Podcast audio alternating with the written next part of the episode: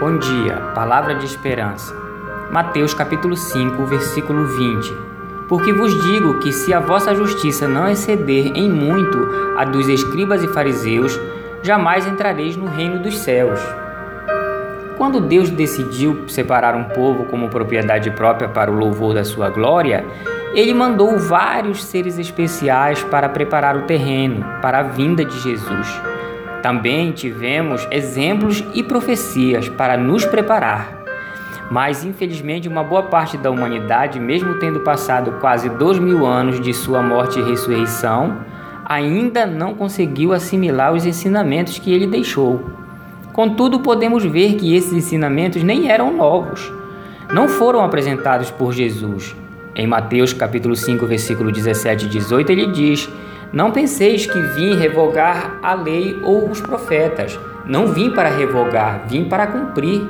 Porque em verdade vos digo: até que o céu e a terra passem, nem um i ou um tio jamais passará da lei, até que tudo se cumpra. O apóstolo João, em sua segunda epístola, no versículo 7, fala: Amados, não vos escrevo mandamento novo senão mandamento antigo, o qual desde o princípio tiveste. Esse mandamento antigo é a palavra que ouviste. Jesus veio para que pudéssemos entender os conceitos por trás das leis e não para criar mais leis para regular cada ação humana, visto que isso é impossível. Jesus nos deu um novo parâmetro. Temos que estar acima da lei não no sentido de desprezá-la, mas de entender que a lei é só o mínimo para garantir uma convivência razoável. Devemos ser mais exigentes conosco do que a lei. Devemos fazer mais do que o mínimo.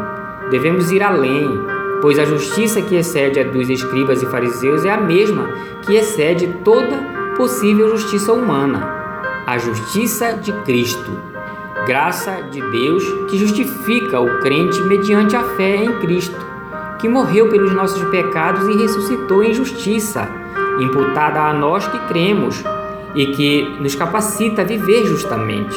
Portanto, somente crendo na justiça de Cristo é que podemos entrar no reino que ele proclamou. Oremos. Santo e eterno Deus, obrigado por teu Filho Jesus Cristo que pagou o preço dos nossos pecados. Obrigado porque a sua justiça nos foi imputada mediante a fé que temos na sua obra redentora.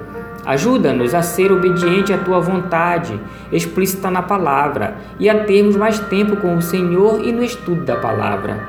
É o que te pedimos, agradecidos em nome de Jesus. Amém.